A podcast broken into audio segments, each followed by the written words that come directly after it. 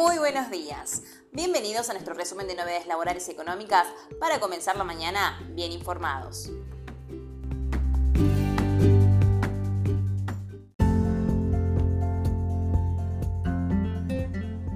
Ganancias sobre sueldos. La AFIP actualizó el manual del CIRADI la AFIP pone a disposición a los contribuyentes su nuevo manual F1357 versión 6.0, el cual recepta las novedades incorporadas por la Ley de Presupuestos 2023, el Decreto 18-23 y la Resolución General 5314 AFIP.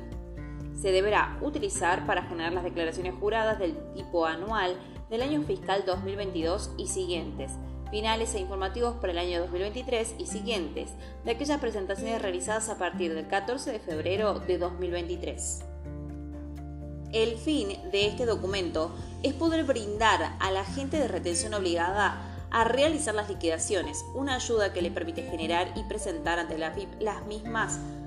El mismo está sujeto a actualizaciones y modificaciones periódicas por parte de la FIP ante eventuales cambios o futuros desarrollos de esta herramienta.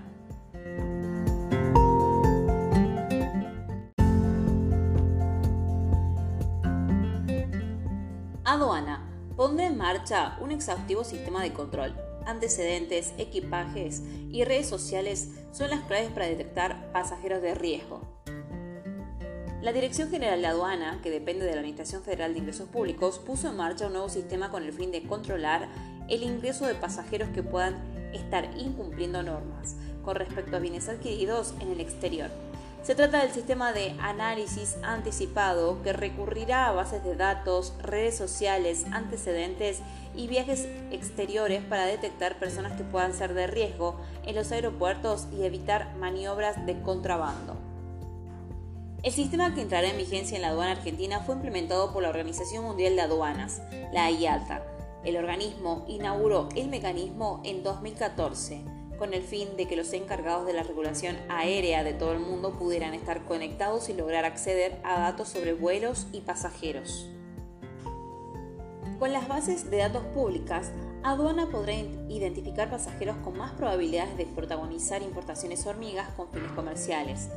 La última etapa de control contemplará la revisión del equipaje en cuestión, como así también los datos públicos del pasajero, perfiles de redes sociales, entre otros datos.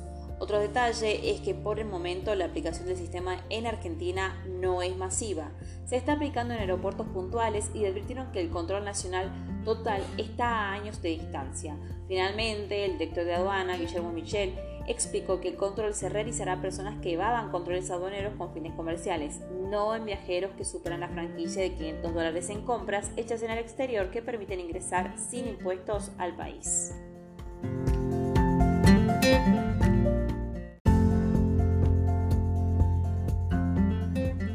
¿Cuánto se puede depositar en plazo fijo sin declarar? Actualmente el dinero que se puede depositar sin declarar en Argentina es relativamente bajo, concretamente 90 mil pesos mensuales. Si bien existen casos de personas que depositan montos por encima de esta cifra y no les piden justificativos, cabe recalcar que por encima de dicho monto ya se comienza a correr el riesgo de que se deba declarar la procedencia de dicho dinero. Además, estos 90 mil pesos corresponden a todas las operaciones efectuadas en el mes calendario por persona, es decir, incluye el dinero depositado, transferencias recibidas, etc.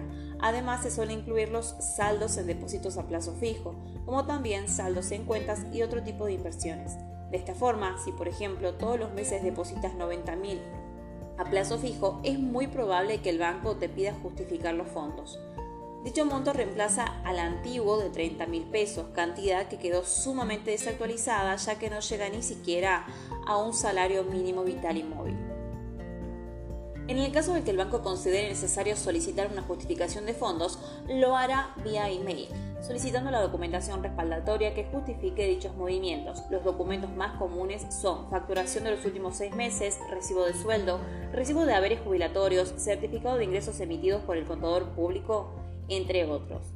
En el supuesto de que no pueda justificar total o parcialmente el dinero, es altamente probable que el banco elabore un reporte de operación sospechosa notificando a la Unidad de Información Financiera.